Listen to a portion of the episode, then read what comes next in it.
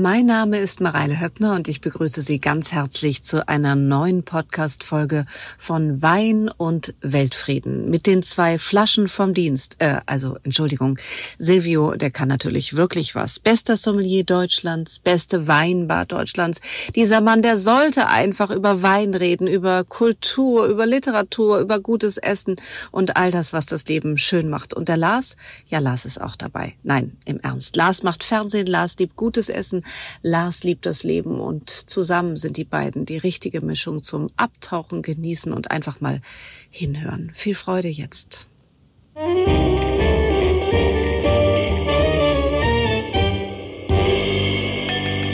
Boah, wir haben ein eigenes Intro jetzt. Hier großer Bahnhof bei Wein und Weltfrieden. Silvio, wie kommen wir zu der Ehre? Ja, wahrscheinlich, weil ich irgendwann früher aktiver Fernsehzuschauer war und das äh, mit der. Kenn, kennst du noch die An, also die Ansager? Also die, ähm, es gab ja früher vor jedem Fernsehfilm oder vor jeder Show gab es einen, der da saß und äh, zehn Sekunden sagte, und jetzt kommt die und die Aufnahme oder der, der und der Film. Oder ja, gefühlt waren das, das irgendwie drei oder vier oder fünf oder zehn Minuten, wo dann irgendeine Dame abends den, die Fernsehansagerin, die berühmte, dann das Programm präsentierte. Wann, wann hat es aufgehört mit den, äh, mit, ich glaube mit den Privaten, oder? Dass da ähm, die Zeit lieber Werbezeit war und dass da reingeschaltet wurde? Na, man hat festgestellt, dass das nur ein, das, zwei Personen, dass die, das die, die, totale Quotenloch war. Ja, also irgendein Programm ist zu Ende, dann kommt der Fernsehansager, dann macht's plopp dann sind sie irgendwie ja. weg. Ja, deshalb. Aber die Typen waren Kult, oder? Also die, ähm, die das gemacht haben, das waren, waren äh, ähnlich äh, wie Tagesschau-Moderatoren waren das äh, Kultfiguren in der, in der Total. Also das, das war das, das war noch was, ne? Also so Fernsehansager, da war schon ähm, musste man prinzipiell nur so bedingt viele Fähigkeiten haben, nur einfach nur gut aussehen und eine Stimme haben. Da waren journalistische Kenntnisse nicht erforderlich, sondern da konnte man was präsentieren. Nee, war toll, aber irgendwann verschwand das eben nichts leider. Die mussten nichts, oder? Bitte? Die konnten nichts und die mussten nichts. Also können. Das ist jetzt vielleicht auch ein bisschen gemein, keine Ahnung. Ich, ich, also ich, ich muss gestehen, dass ich nicht wirklich ein Gesicht mehr dazu habe. Da bin ich so, also wenn sogar wir dafür zu jung sind, ähm, das ist auch ein schlechtes Zeichen. Aber ähm, das ist ein gutes also, Zeichen, wenn wir ähm, ich wahrscheinlich bin davon, aber also Fan also, davon. Ja, nimm den Zuschauer ja. an die Hand, sag ihm, was er gucken soll, was er, was jetzt gerade kommt. Das ist ja meistens so unverhofft. Also man, also man, man neigt ja auch da, dazu, das anzumoderieren. Das hast du ja ganz oft, wenn irgendwas live ist, ja, keine Ahnung, aus irgendeiner Sportübertragung geht's dann irgendwie, kommt irgendein Film und dann sagt noch der Moderator, Moderator, jetzt kommt übrigens das und das, und dann freut man sich, dass man noch so eine Info mitkriegt. Ähm, ja. äh, wo trifft's einen unvermittelt und der Fernsehsender hofft so ein bisschen darauf, dass man die Fernsehzeitung gelesen hat, was natürlich auch keiner macht. Also ich zumindest nicht.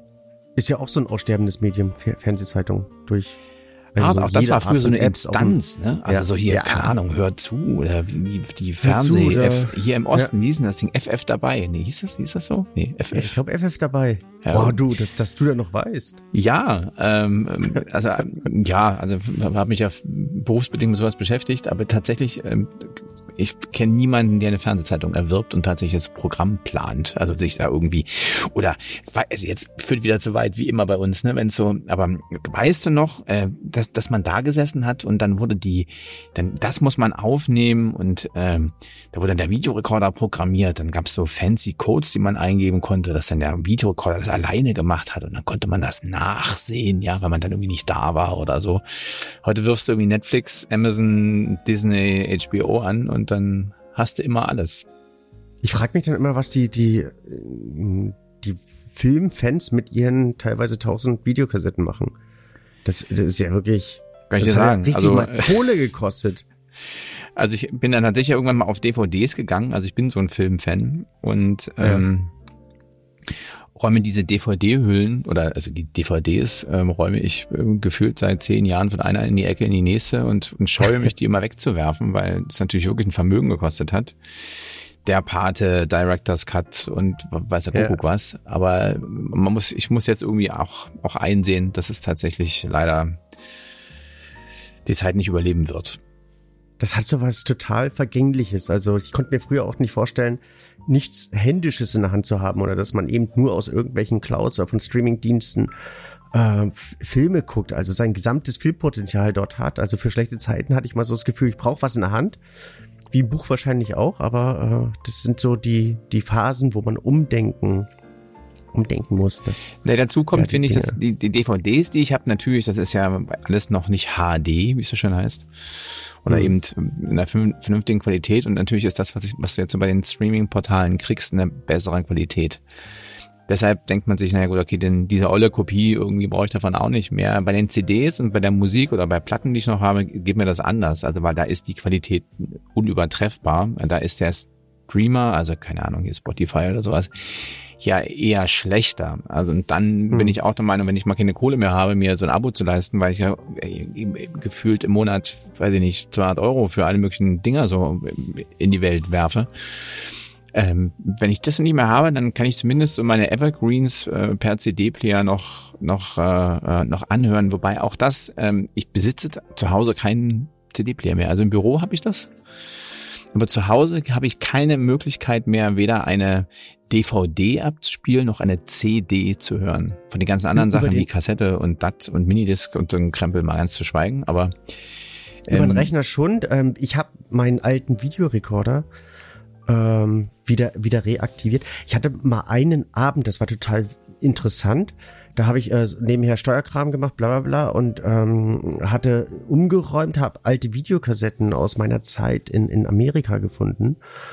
Und diesen Videorekorder, den ich dann irgendwie mal äh, so mit einem Gedanken irgendwo in der Ecke gesehen habe, rausgekramt, habe den hingestellt, habe diese alten Videokassetten, ein Freund von mir, mit dem ich da äh, in, einer, in einer Wohngemeinschaft gewohnt habe, in einer klassischen WG, hatte so, so eine Leidenschaft für Videokamera und ähm, Aufnehmen und äh, hat da, glaube ich, dann 20 Kassetten oder sowas ähm, aufgenommen in dieser Zeit. Und kennst du dieses Gefühl irgendwie so ein bisschen wie bei Hangover, wo die dann am Schluss da sitzen und ähm, sich diese Filme angucken? Also ich äh, habe diese Videokassette nebenher laufen lassen, habe meinen Steuerkram gemacht und ein Auge schielte immer so ein bisschen darauf. Und dann kam dieses klassische Uah, oh, das war damals auch, oh, was haben wir da gemacht? Und, und das ist etwas, was, ähm, was glaube ich, großartig ist. Es gibt's wahrscheinlich dann heutzutage mit irgendwelchen Clouds und so auch, aber diese Videokassette wiederfinden, diese reintun oder in, in, in einem äh, Videorekorder abzuspielen, in grenzenlos schlechter Qualität und selber dieses äh, mega Aha-Erlebnis zu haben, ist ähm, das ist ja immer die, meine These untermauert, das Inhalt zählt. Ne? Also die Form ist so eine Sache, also wenn es nicht ganz so doll ist, aber wenn die, die ja. coole Geschichte, ähm, wenn es rauschend ähm, auf einer alten Videokassette ist, irgendwie, ähm, die fesselt einen dann doch. Ja, und es ist was Haptisches, ne? Du hast dieses, diese, durch diese nicht Allzeitverfügbarkeit dieser, dieser Kassette, ist hm. es eben was wahnsinnig Besonderes. Es ist der Moment, eben was Besonderes, wenn du das Ding findest, reinwirfst und dir das anguckst. Ja, so Streaming Computer ist das so allzeit verfügbar und die Besonderheit geht flöten. Total. Also es hat für mich so diesen Effekt, als wenn ich eine Schallplatte auflege. Also ich habe ja noch eine relativ umfangreiche Schallplattensammlung und äh, letztes oder vorletztes Jahr mir auch wieder einen neuen alten Schallplattenspieler zugelegt und da ein bisschen aufgerüstet und es hat jedes Mal ein richtig besonderes Gefühl. Also gelesen, ähm, der Papst war neulich Schallplatten kaufen in, in irgendeinem Laden. Ähm, der scheint, du scheinst da mit der Mode zu gehen. ja, wenn ich mit der Mode des Papstes gehe, ich weiß nicht, ob das so. Das war auch eher ein Scherz. So, das war jetzt ein bisschen der, der, der, der eher der, der Weltfrieden, äh, Unterhaltungsteil von Wein und Weltfrieden. Wollen wir uns jetzt mal dem Wein widmen? Also das ich, interessiert ich, mich ja. Und ähm, ich, ich wir haben uns als ich hab Thema mal an, an unsere erste Folge unser erster Folge. Gedacht. Kann, kannst du dich erinnern, Lars, wir kaufen ein Weingut? Das stimmt. Und ich dachte. Wir haben leider keins gekauft, liebe Zuhörer. Ähm, oder, oder vielleicht ist das auch gut für die Welt, aber Na, wir haben noch keins. Wir arbeiten dran. Ich hatte letztens darüber nachgedacht, dass es richtig ähm, richtig nicht schön wäre, ein Weingut zu haben, zumindest in der heutigen Zeit, zumindest in Deutschland, zumindest dann, wenn du dich einer Weinspezialität dann irgendwie verschreibst, weil an ich Weihnachten ahne, was du meinst. habe ich ähm, habe ich so, so typisch diese mein mein, mein Facebook Newsfeed laufen lassen, nicht nicht an Weihnachten selber, sondern die Tage davor, danach. Weihnachten hatte ich was anderes zu tun. Ähm, da, da gesehen, dass die Winzer des Nächtens an Weihnachten raus in die Weinberge mussten und Eiswein lesen mussten. Also da, wo, wo wir dann so am aktiven Trinken waren und ähm, die eine oder andere Flasche und dann noch eine zweite und dritte und viel gelacht, standen die im Weinberg mit Helfeshelfern haben Eiswein gelesen. Das fand ich so, ähm, so, so, so brutal. Also an den Tag, wo man eigentlich feiert, steht bei denen eigentlich so der, der Job noch ganz, ganz ähm, oben an. Und bevor die irgendwie sagen, ja, lass uns doch in zwei Tagen rausgehen, nutzen die die erste Chance, wenn die Temperatur unter sieben Grad gefallen ist, sieben, acht Grad gefallen ist oder dann teilweise zehn, 15, damit auch dieser, diese Frostsituation ähm, letztlich äh, garantiert ist und ähm, lesen Eiswein. Da möchte ich einfach dafür werben, zum einen diese ähm, Weinspezialität, der, der Süßweine viel, viel mehr wertzuschätzen und, und ähm, öfters mal einen Süßwein oder einen edelsüßen Wein zu trinken. Machst du das häufig? Ich mache das tatsächlich nicht häufig, aber bisweilen und ähm, damit könnten wir äh, unsere Weinempfehlung oder ich pack den Koffer oder ich nehme einen fetzigen Wein mit.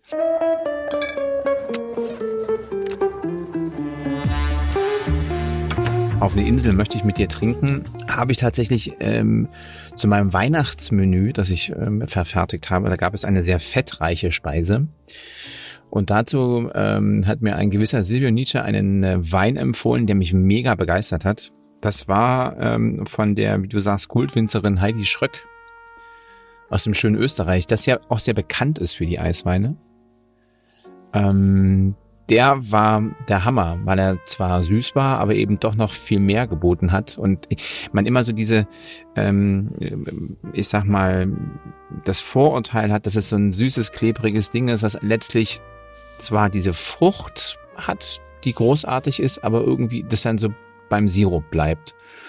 Und der war so filigran und eben nicht so süß erschlagend und man konnte trotzdem in diesem Wein, auch wenn er süß war, noch wirklich schmecken und entdecken und da, da war Vielschichtigkeit, das war großartig, ja. Und zwar der perfekte Begleiter zu dem Gericht, das hätte aber auch sicherlich zu einem, zu einem Dessert gepasst, ähm, aber der war der Hammer. War, auch so mein Ansinnen, denn durch unsere leichten Plaudereien hier beim Podcast habe ich ja noch ein bisschen mehr von dir und von deinem Weingeschmack äh, kennenlernen dürfen und eben auch erfahren dürfen, dass du gerade diese pappigen, klebrigen, süßen oder übersüßen Weine einfach nicht magst oder damit ihm doch keine Speisen begleiten magst. Und das ist ja auch so das Geheimnis eines Süßweins. Er, er, er lebt ja nicht von der Süße oder je mehr Süße er hat, sondern ähm, es ist die, die Relation der verschiedenen ähm, der verschiedenen Komponenten in einem perfekten Verhältnis, was einen Süßwein eben großartig macht und bevor, also lass, lass uns mal die eine Kategorie abschließen. Ich packe meinen Koffer. Also du würdest in diesen Koffer den von mir dir empfohlenen ähm, Süßwein zwar eine, eine Spätlese, eine quittierte Spätlese von der Heidi Schröck aus dem Burgenland reinballern, oder? Unbedingt. Hm? Also dann, dann bleib ich beim weil, eben weil, beim, wenn ich das noch einfügen darf, der tatsächlich für mich auch eigenständig funktioniert. Also der muss mhm. nicht zwingend ähm, zu einem zu einem Essen sondern den kann man auch ganz hervorragend ähm, so trinken, weil er wirklich Spaß macht. Der hat insofern was Großartiges, dass der so richtig auf der Zunge tanzt. Also da hat man so das Gefühl, der Wein schwebt auf der Zunge und hat dieses vibrierende Spiel von, von Süße und Säure, was ich da extrem großartig finde. Und das aber in, der, der kostet ja kein Geld. Also der kostet schon Geld, aber der, der kostet ja nicht viel Geld. Ähm, in einer 05er Flasche liegt der, glaube ich, bei, bei maximal 10 Euro. Ich müsste da nachschauen. Und das ähm, ist wirklich nicht viel. Also A für die Arbeit und B, weil Süßweine durchaus die teuersten der Welt werden können. Durchaus und ohne Frage. Ich würde aber von meiner Seite da ebenfalls in den äh, Koffer mit Anlauf werfen und zwar einen, einen äh, edelsüßen Wein, mh, mm, ebenfalls aus Österreich, aus dem Weinviertel vom Weingut Weinrieder, aus äh, Poisdorf oder Klein Haddersdorf, also ein, ein, ein, ein unglaublich ähm, ja, spannender Wein. Ähm, und zwar einen roten Eiswein vom St. Laurent. Ein 2005er. Und der hat auf der einen Seite so diese extreme Erdbeerigkeit und hat diese ganz, ganz, ganz perfekte Balance von, von Süße und Säure, die man extrem selten findet. Und da würde ich jetzt gleich zweite Kategorie anschließen äh, lassen, wenn, ähm, wenn, wenn ich darf, und zwar mit einem Thekenwissen. Also womit du ähm, deine Freunde, Jetzt. keine Ahnung, dein Barkeeper oder sonst jemanden letztlich beeindrucken kannst. Los, komm. Wenn du mit dem irgendwo in der Kneipe stehst.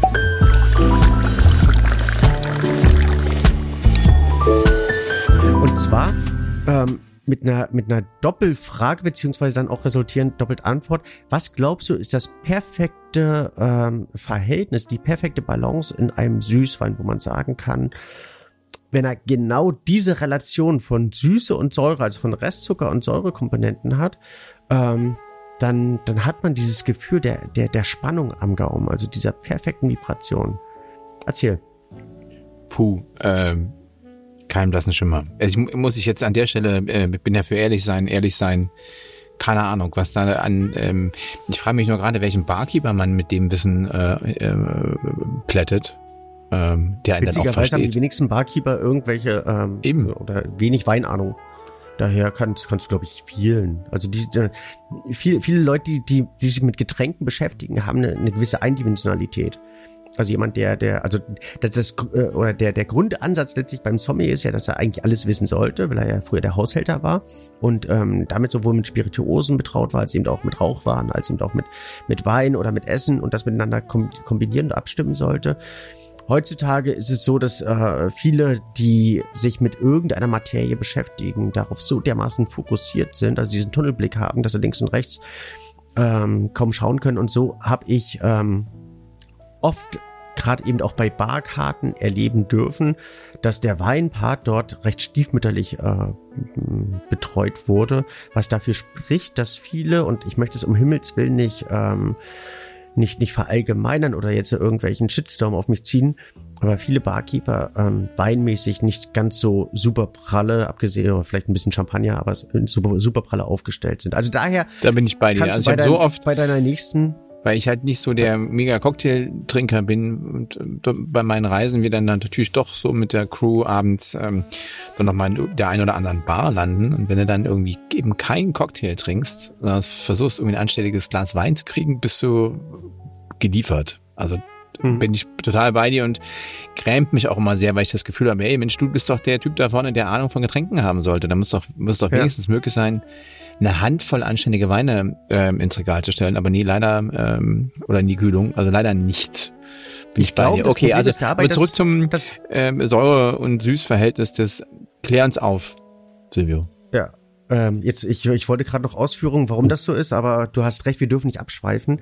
Und ich würde auch ähm, da dafür werben, auf deiner, um, um durch dich zu sprechen, du wirbst ja immer so ganz gerne, ich würde dafür werben, dass wir zeitlich äh, relativ limitiert bleiben und nicht immer länger werden. Also daher, 1 zu 10 ist die magische Zahl. 1 zu 10. Also ein Gramm Säure innerhalb eines Liters und 10 Gramm Restzucker.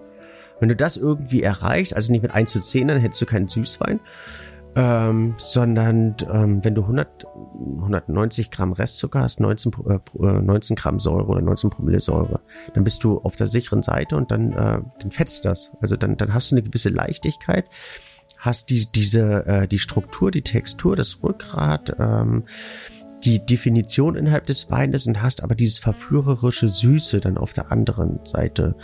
Und das bekommt man relativ selten, beziehungsweise bekommen die selten oder die wenigsten Winzer in ihren Weinen implantiert. Zweiter Teil der Frage ist, ähm, woraus besteht Wein? Hast du irgendwelche ähm, Komponente, Elemente, woraus Wein bestehen könnte und was eben in einem Süßwein umso intensiver integriert ist und da heraus resultierend, und da kommen wir heute vielleicht zum Thema, ähm, warum Eiswein das Besondere ist. Also woraus besteht Wein? Na, grundlegend ist ein Getränk besteht aus Wasser. Ähm, spielt es auf chemische Komponenten an? Ja, genau. Also wie viel Prozent Wasser? Was schätzt du? Beim normalen Wein, also beim ein normaler Wein, keine Ahnung, 90 Prozent Wasser. 80 bis 85 Prozent. Also, Fand ich damals schon, also. Also beim Süßwein ist natürlich also der Zuckergehalt deutlich höher. Also das wird sirupiger. Sieht man ja schon so auch daran, oder würde ich jetzt sagen, dass er natürlich sich im wie sagt man so schön, Ablaufverhalten, also wenn das ähm, am Glas abläuft, ist das natürlich viel. In der Viskosität. Die Viskosität. Ah, weißt du, ja, die Vis die da, damit, finde ich, kann man ähm, ähm, immer wieder beeindrucken, weil mit solchen Worten, also die Viskosität, also wenn der Wein da so eben abläuft und das eben ähm, sämiger, hätte ich jetzt bald gesagt, also öliger, so rum. Ähm, je öliger, desto höher der Zuckergehalt. würde ich jetzt. Ist aber nicht nur der Zuckergehalt. Es ist ja teilweise eben auch Alkohol, beziehungsweise aus dem Alkohol heraus resultierend die Phenolität, also die phenolischen Öle, die ähm, dem Ganzen eben diese Viskosität und dieses äh, Dickflüssige dann letztlich geben und eben auch dieses am Glasrand klebende womit man eben ähm, die Intensität oder die Alkohollastigkeit des Weines früher ähm, klassifiziert hat. Also du hast in, in dem Sinne ähm, Zucker, du hast Säuren in einem Wein, du hast Phenole in einem Wein, du hast Bouquetstoffe in einem Wein. Du könntest die, also Mineralstoffe, Eiweiße, Vitamine, Spurenelemente und so weiter. Also du könntest die Liste ähm, relativ lang laufen lassen, kommst dann auf ungefähr 40 bis 50 verschiedene Inhaltsstoffe, die in einem Wein sind, die eben diese 15 bis 20 äh, Prozent ausmachen. Bei einem sehr gehaltvollen Süßwein kann das bis zu 50 Prozent. Bei einem wirklich sehr einfachen, äh, nicht sehr hochwertigen Wein bist du vielleicht bei 8 Prozent bei dieser ganzen ähm, Aufzählung der, der Inhaltsstoffe. Also da ja, steckt schon ganz schön was drin im Wein. Rubrik Ende? Rubrik Ende. Und, und da heraus resultierend würde ich mehr oder weniger ähm, mein, mein Grundgedanken wieder aufgreifen. Leute, trinkt mehr Süßwein. Es, es ist so, so in Vergessenheit geraten. Also am Ende eines Abends und damit auch den Abend zu beschließen, in den Keller zu gehen, eine, eine schöne Beeren auslesen, Trockenbeeren auslesen, Eiswein äh, emporzuheben und anstatt irgendwie noch zwei Flaschen Rotwein zu trinken und den nächsten Tag zu bereuen, einfach ein, zwei Gläschen vom richtig edelsüßen Wein, dann bist du auch satt. Aber sag mal, äh, apropos, äh, ist denn so dieses, stimmt denn dieses Vorurteil, dass der, dass der Süßwein mehr Kopf macht? Ich meine, da ist mehr Zucker drinne, aber auf der anderen Seite ist es doch, also ich will jetzt nicht, gar nicht selbst beantworten, die Frage, die ich gestellt habe, aber mir, wenn ich so recht drüber nachdenke, man trinkt ja definitiv weniger davon man, man trinkt weniger und eigentlich ist es in dem Sinne nicht so, es sei denn, also ich, ich kann mir vorstellen. Und er hat weniger Alkohol, weil er halt mehr Zucker hat. Ich habe es äh, seltenst ähm, persönlich nachvollziehen können oder erlebt. Äh, dass dieses ähm, Süßwein macht Kopf da heraus resultiert, weil äh, in früheren Zeiten, als Weine noch herrlich gepanscht wurden, wurden oftmals die süßen Weine gepanscht, also wurden mit irgendwas angereichert. Also in, in, in, in die gelebten DDR-Zeiten, da ähm, wurde der ähm, viel geliebte rumänische Muscatella, der irgendwie importiert wurde, ähm, hier eine Apfelanlage im Sächsischen ähm, in, auf Flaschen gezogen wurde, ja noch mit relativ viel Zucker ähm, aufgestockt, damit man zumindest irgendwas schmeckt, weil der Wein selber hat ähm, unterirdisch geschmeckt. Und damit man eben dieses nicht wirklich hochwertige geschmeckt hat, hat man da Zucker reingeballert in ähm, nicht so äh, elitären ähm, 80er Jahren ähm, wurde, äh, zu, äh, wurde Frostschutzmittel hinzugefügt, äh, was ja den, den Glukose oder den, den großen Weinskandal damals hat aufleben lassen, ähm, was eben auch süß schmeckt, damit man was schmeckt. Und bei ganz, ganz einfachen Billigwein war es früher so, dass man den irgendwie einigermaßen restsüß ähm, ausgebaut hat, also die Vergärung gestoppt hat ähm, um eben was zu schmecken in diesen ähm, teilweise sehr geschmacklosen Getränken. Und dieses nicht sehr hochwertige hat dann Kopfschmerzen verursacht, was äh, dazu führte, dass man äh, Ende der 80er Jahre, Anfang der 90er konsequent und richtig verbissen trocken getrunken hat, um ja ähm, nicht äh, dem zu unterlaufen, dass man gepanschten Wein dann irgendwie trinken kann, als auch ähm, dass man dem Risiko ähm, nicht unterläuft, nächsten Tag Kopf zu haben. Daher glaube ich, setzt man das ähm, miteinander in Verbindung, also Kopfschmerzen und, und Süßwein. Letztlich, wenn du am Schluss einen Süßwein trinkst, ähm, ist das letztlich wie eine Rakete, dass der gesamte Alkohol gebunden wird und äh, dir ins Blut schießt, also da ähm, du dann sofort Spaß hast.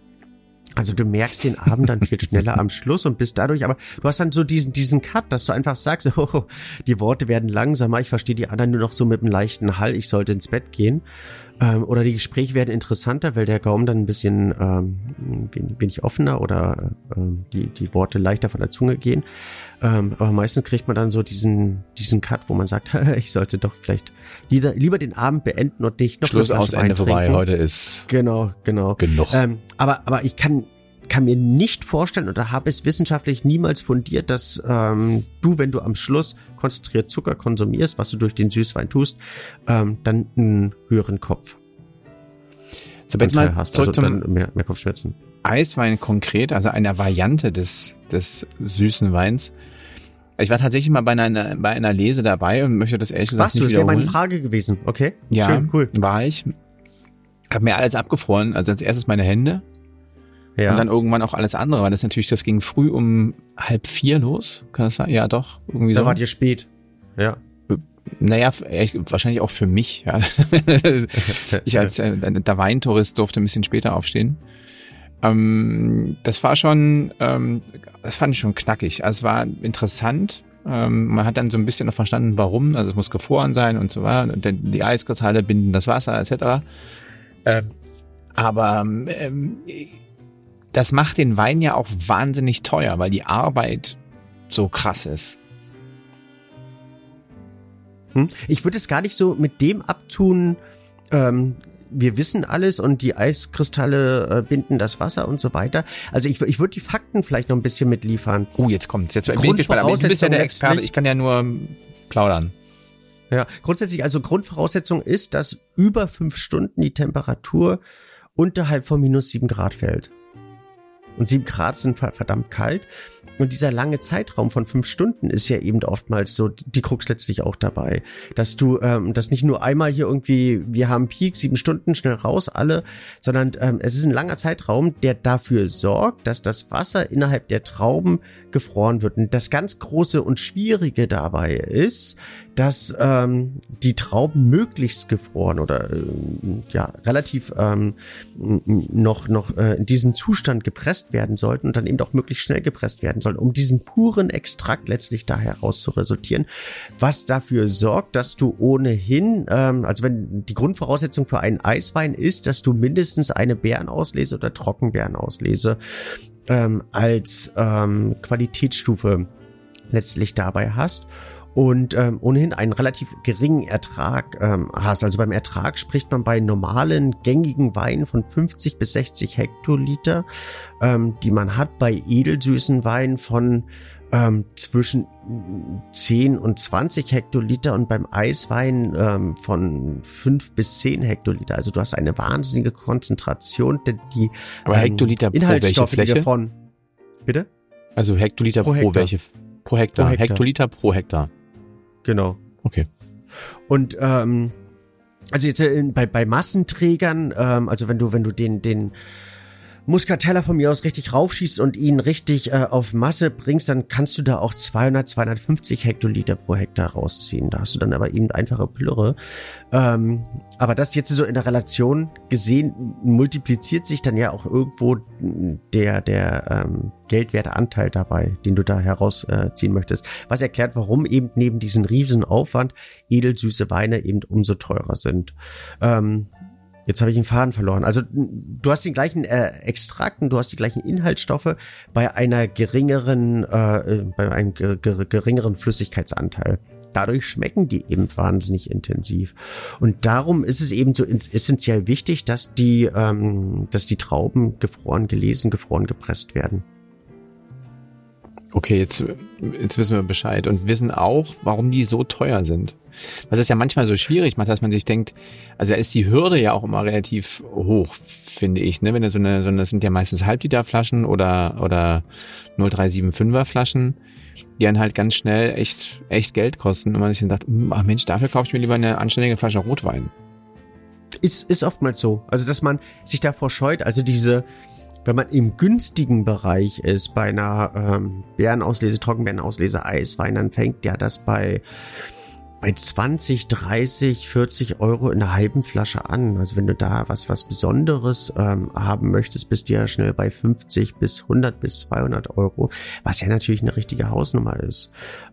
Doch. Und wie ähm, verkaufen sich die, die, die Eis und richtig, die Eisweine? richtig schlecht eigentlich in, in Restaurationen oder jetzt auch in einer, in einer Weinbar, ähm, weil du beim Glaspreis ja dann schon bei keine Ahnung, im, im günstigen Bereich bei 7, 10, also beim, bei, im, im 5CL Glaspreis, teilweise bei 20 oder bei, bei 30, 40 Euro.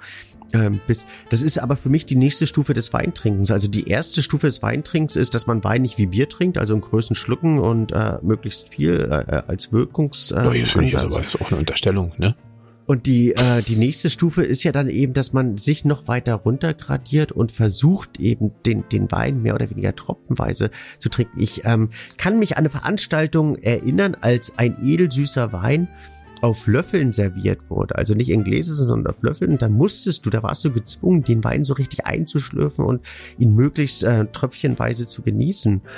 Und wenn man diese Ruhe, diese Zeit hat, wenn man, wenn man diese innerliche Einkehr hat, den Wein ähnlich wie eine Spirituose, mit Ruhe, mit Besonnenheit, mit Besinnlichkeit und dann im Austausch ähm, zu genießen, dann ähm, ist da verdammt viel drin in so einer Flasche und dann ist eine halbe Liter Flasche eigentlich auch äh, mehr als genug. Also auch einen edelsüßen Wein zu nehmen und den über einen äh, langen Zeitraum zu trinken, dass du sagst, du genießt ihn nicht nur an einem Abend, sondern für dich alleine vielleicht über ein, zwei Wochen, um den Wein in dieser Oxidationsphase auch richtig intensiv zu, zu leben, finde ich großartig, ihn auch nicht kalt zu trinken, sondern gerne bei einer Raumtemperatur, weil ein ganz perfekt gereifter edelsüßer Wein natürlich die, die Größe auch haben muss, ähm, bei jeder Temperatur zu funktionieren.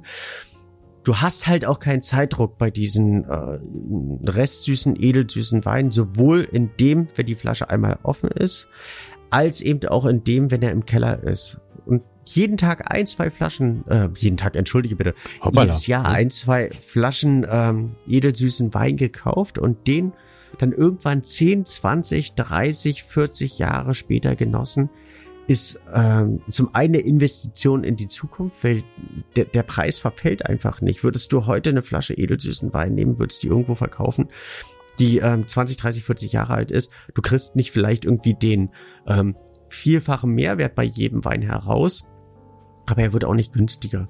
Und es hat immer so was, so was Erlebnisreiches, wenn du dann, dann den Wein hochholst und sagst, okay, lass uns mal eine 80er Bärenauslese trinken, den aufzumachen, diesen Aha-Effekt zu haben, der ist noch so voller Frische, voller Frucht, voller Saftigkeit.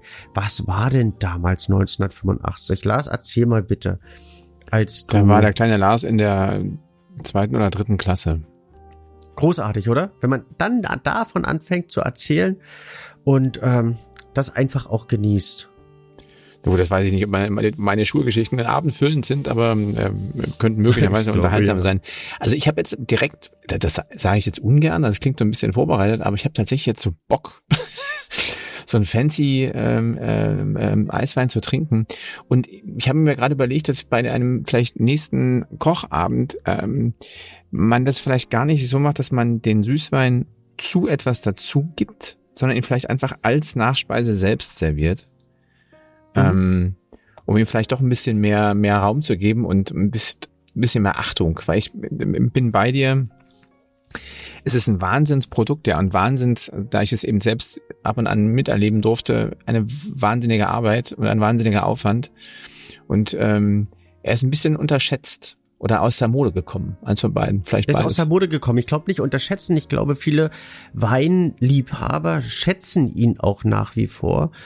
Ähm, es ist aber ein, ein unvergleichliches, unvergleichliches und großartiges Produkt und jeder, ich habe eine ähnliche, ähm, ähnliche Erfahrung gemacht, dass mein, meine erste Eisweinlese, es war damals in Stuttgart beim Hans-Peter Wörwag in äh, Untertürkheim, war, war faszinierend. Also da, wir, wir haben damals dann, dann äh, Glühwein abends getrunken und ein Schnäpschen zwischendrin, also des Nächtens. Und ich durfte den Eiswein da mitlesen. Es war äh, ein, ein faszinierend, das ist ein großartiges Erlebnis. Also dieses auch, diese, dieses Zittern bis zu dem Tag letztlich hin, ähm, dass man sagte, passiert es heute Nacht, passiert es morgen Nacht, irgendwann bekommst du einen Anruf und das war damals noch zu nicht Handyzeiten, also da musstest du dann neben deinem Telefon schlafen.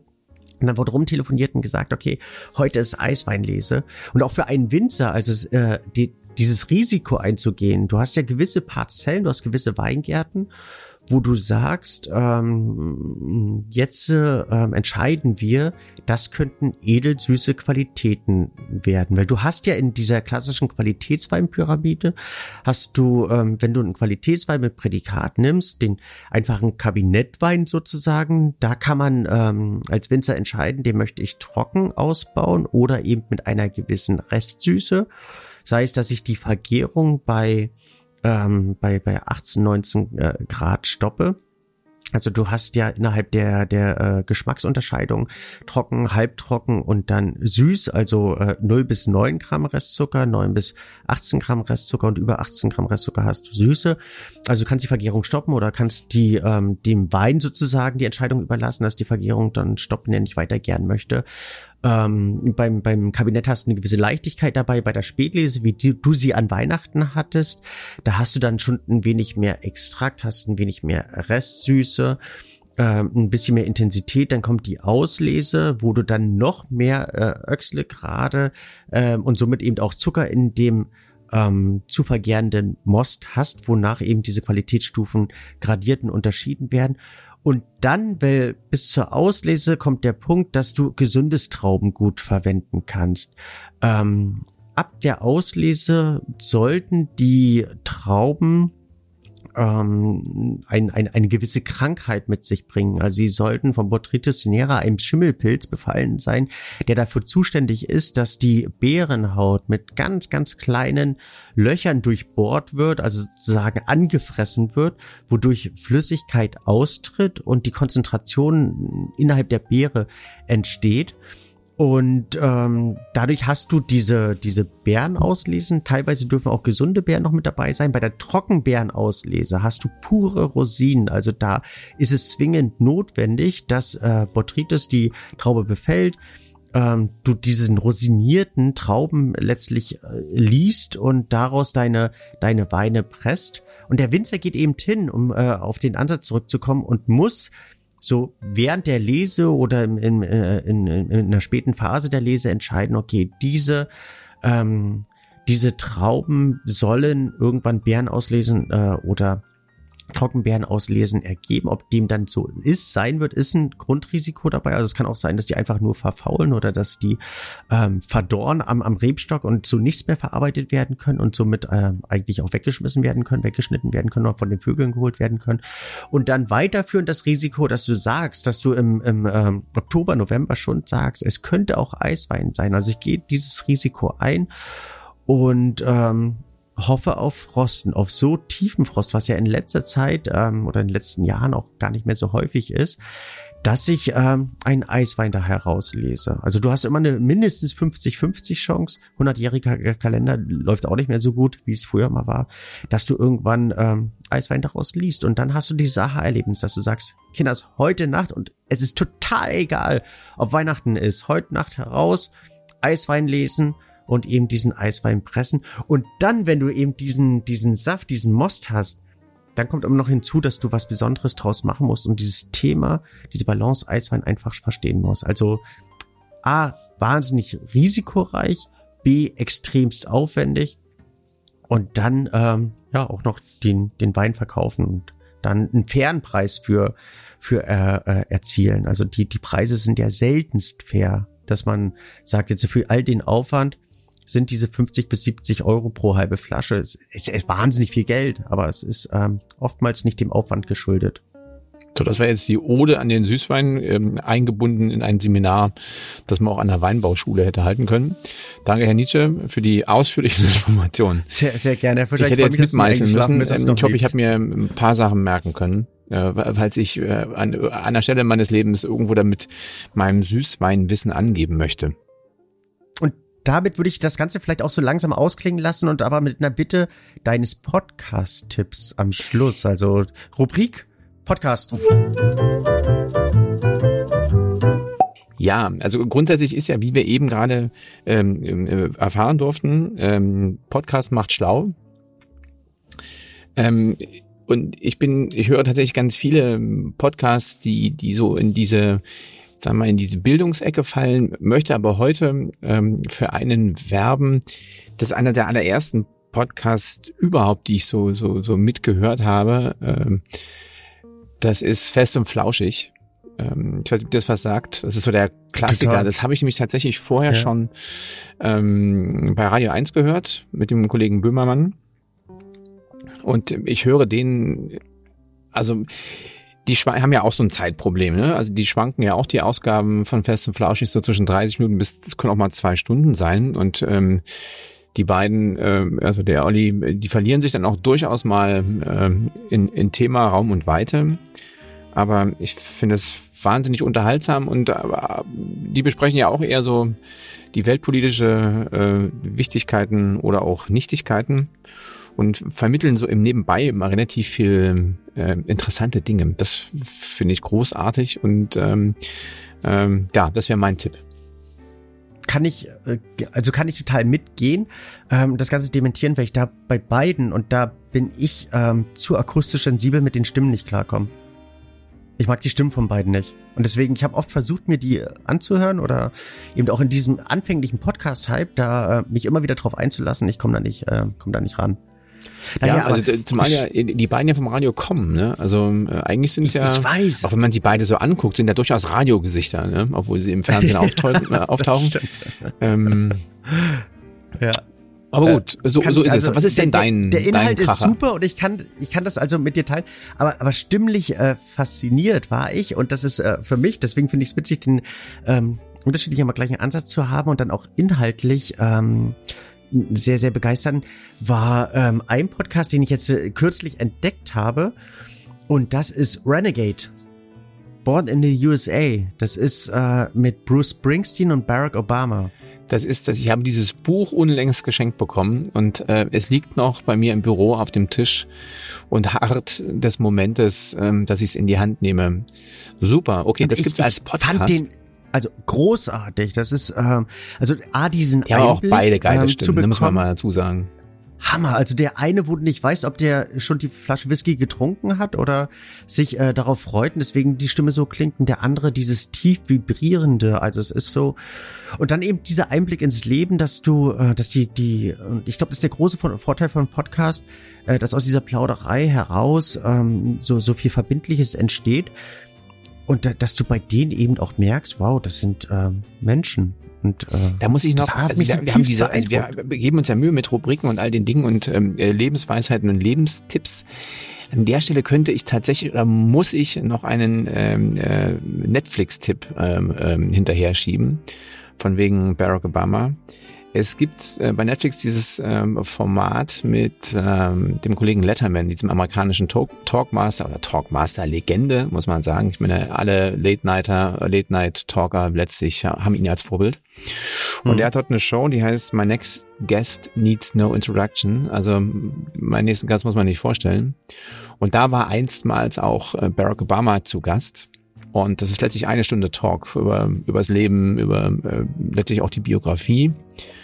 Und das ist zutiefst zu empfehlen, ähm, weil Obama einfach ein sehr witziger Zeitgenosse ist, der dann zwischendrin auch die, zwischendrin dieses ähm, Interviewgespräch irgendwie umdreht, ja. Also dann er anfängt, den Letterman zu befragen. Also es ist ähm, ebenso bereichernd wie erquickend. Ähm, mhm. Gut, jetzt haben wir auch noch Netflix ähm, hier im Programm. Also gut. Aber äh, da, ähm, was ich total faszinierend fand, am Schluss kommt ja dieses, ähm, dieser Abspann, der dort ähm, bei diesem Podcast mh, mm, so, so, so aufgezählt wird, wer da alles mitmacht. Ich glaube, da machen 40 Leute bei diesem, bei diesem Podcast mit. Tja, bei uns sind es so zwei. Also drei. Nee, du, ich und ähm, unser lieber Julius, Julius. der der uns mit der Nachbereitung und der Postproduktion hilft. Aber ansonsten sind wir ein überschaubares Team. Ja, da muss ja, guck mal, ja. da muss ja, das sind da alles ganz berühmte, wichtige Menschen. Da sind riesengroße Managements, ja. Da sind da, da ist so ein Stab von zehn Leuten, also wenn der allein das Producer, Date ausmacht. Co-Producer, ja, und dann also all die Producer und die das dann vermarkten und dann hängt das Buch dran und also Buchrechte, Filmrechte, wer weiß, was die alles gemacht haben. Ähm, ja. Also wenn so zwei so Schwergewichte wie, wie Springsteen und Obama sich treffen, das, die, die treffen sich nicht im Hinterhof und sagen, komm, hol mal das Mikro raus, da ist schon, ne, da wird Energie verbraucht. So, apropos Energie, wir haben Zeit aber verbraucht. Es klingt so. Silvia, okay. wir haben schon wieder, äh. wir wollten eine halbe Stunde, hatten wir im Auge, ne? Ist jetzt schon wieder fast eine Dreiviertelstunde. Oh. Mann, Mann, In diesem Mann. Sinne. Lass was gesagt werden muss, muss gesagt werden. In diesem genau. Sinne sagen wir äh, Tschüss an dieser Stelle und freuen uns, ähm, alle ein nächstes Mal äh, bereichern zu dürfen mit all dem, was wir so denken oder man eben mal sagen sollte. Auf Wiederschauen. Auf Wiederhören. Auf Wiederhören sagt man ja beim Radio. Wiederhören. Bei Auf jeden Fall Wiederhören. Wiederhören. Also, Tschüssikowski. Tschüss.